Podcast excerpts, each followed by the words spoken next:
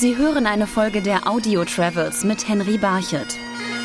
My name's Steve Feltham, and since 1991, I've been living full time on the side of Loch Ness, watching and waiting, trying to solve the world's greatest mystery. Steve Feltham sitzt am Strand von Doris, einem kleinen Dorf am Loch Ness, und wartet seit 25 Jahren darauf, dass der See sein Geheimnis preisgibt, dass sich das sagenwobene Monster endlich zeigt.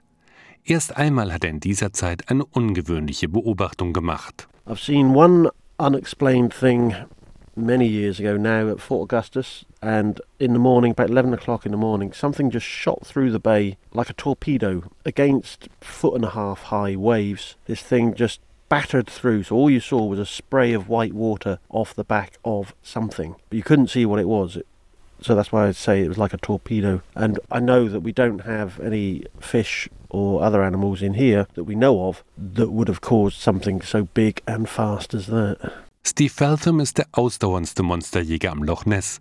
Doch nicht nur er hat unerklärliche Beobachtungen an dem geheimnisvollen See gemacht.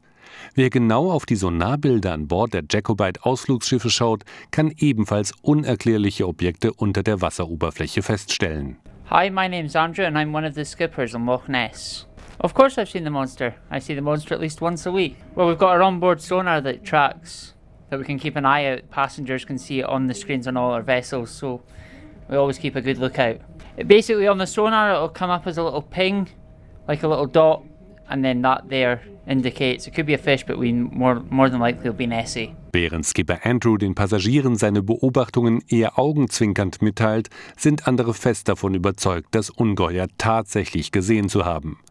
Der Naturforscher Adrian Shine, der das Loch Ness Center and Exhibition im Dorf Drumnut Rocket leitet, nimmt all diese Beobachtungen ernst und versucht sie wissenschaftlich zu erklären. We actually are verifying the sights that people see. I have concluded that people are honest and sober, by the way, in their descriptions of what they are seeing. Therefore, we are underlining their, we are vindicating their honesty and in many cases the accuracy of their observation. It is simply that by studying the question and studying Loch Ness, we have discovered what they are seeing, and they are not seeing Jurassic monsters. Auch Steve Feltham hat sich während seines jahrelangen Aufenthalts Gedanken über die vielen unterschiedlichen Theorien gemacht. I'm almost struggling to find two people that believe we're looking for the same thing. You know, we're all there's some people that think we're looking for plesiosaurs. There's some th- people that believe there's a rip in time and we're seeing back to the Jurassic period here. There's one or two that believe this is the portal through which the spaceships get into the hollow earth. There's people that believe that Nessie is giant eels, giant fish, any possible explanation, there, there'll be somebody that believes that is the actual explanation. Naturforscher Adrian Shine dagegen spekuliert weniger über Theorien, denn er hat für viele Beobachtungen ganz einfache Erklärungen gefunden. We do have the River Ness. Loch Ness is not isolated. Up that river have come the fish we know of in Loch Ness the salmonid fish, the salmon, the trout, the Arctic char. And also, we now know, following them, are seals, which are quite large animals. So, in terms of possibilities, yes, something could come up the river. It could remain in the loch perhaps for a while and go away again. Seals are doing this. Andere Beobachtungen stellten sich als große Bugwellen von Booten oder Treibholz heraus. Doch selbst bei Expeditionen mit U-Booten in die Tiefen von Loch Ness konnte nicht jeder Winkel des Gewässers erforscht werden. Deshalb glaubt Monsterjäger Steve Feltham auch nicht, dass der See je sein ganzes Geheimnis preisgeben wird. The invention of sonar was the last great step forward in technology relating to identifying things underwater. Technology hasn't moved on much since sonar, so that's still the best scientific equipment used here. But even sonar will only give you a blob on the screen whether if, if, it's a fish it's a little dot if it's something bigger then it's a bigger blob but it doesn't show you the actual dimensions and shape of a thing just its relative size. Und deshalb zieht das Loch Ness auch weiter Jahr für Jahr unzählige Monsterjäger an, die hoffen, Nessie bei einer Fahrt auf dem See mit Skipper Andrew zu begegnen. They ask us when we've last seen Nessie. Has Nessie been sighted today? What does Nessie really look like? Is she the big green monster with the humps?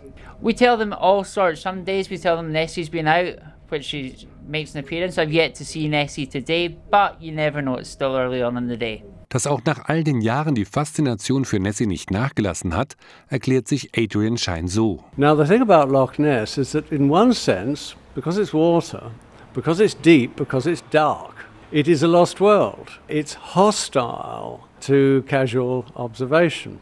But on the other hand, its location is accessible. All you've got to do is to take a tour of Scotland by road and you will pass Loch Ness. Stop at a lay-by, eat a sandwich and you are part of the mystery. Und diese Faszination war es letztendlich auch, die den bekanntesten Monsterjäger vom Loch Ness, Steve Eltham, dazu bewogen hat, seinen Lebensmittelpunkt an den geheimnisvollen See zu verlegen. It's a life's dream for me. Until I was 28, I was a part-time Nessie hunter. I'd come for holidays like many other people do. Fascinated by the subject since I was seven. And now being here all the time and seeing the sort of behind the scenes explanations for some of the stories that make the world's press and knowing the realities of stories is fascinating as well. You know, the reality is often a little bit different to what they choose to write. Auch wenn sie unterschiedliche Ansätze verfolgen bei dem Versuch, die Geheimnisse des Sees zu lüften, so akzeptiert Naturforscher Adrian Shine die Lebensaufgabe von Steve Feltham. Uh, I know that Steve Feltham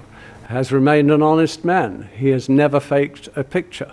It is a lifestyle thing for him. He's not a student of the subject.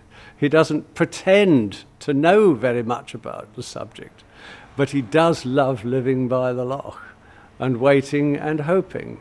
And good luck to him. Und auch wenn Steve Feltham bisher nicht das Glück hatte, das Monster zu sehen, so hat er doch sein Glück am Ufer des Sees von Loch Ness gefunden. I'm trying to show people that it's possible not to compromise in your life and just do the things you're expected to do of working, buying a house, getting married, settling down, all that. That if you've got a dream, if you've got an adventure in the back of your mind that you'd like to do, I'm living proof that no matter how odd the adventure might be, you can actually have a wonderful life following it. Und so wartet Steve Feltham vielleicht noch weitere 25 Jahre und länger und hofft dabei insgeheim, dass der See sein Geheimnis nie preisgeben wird.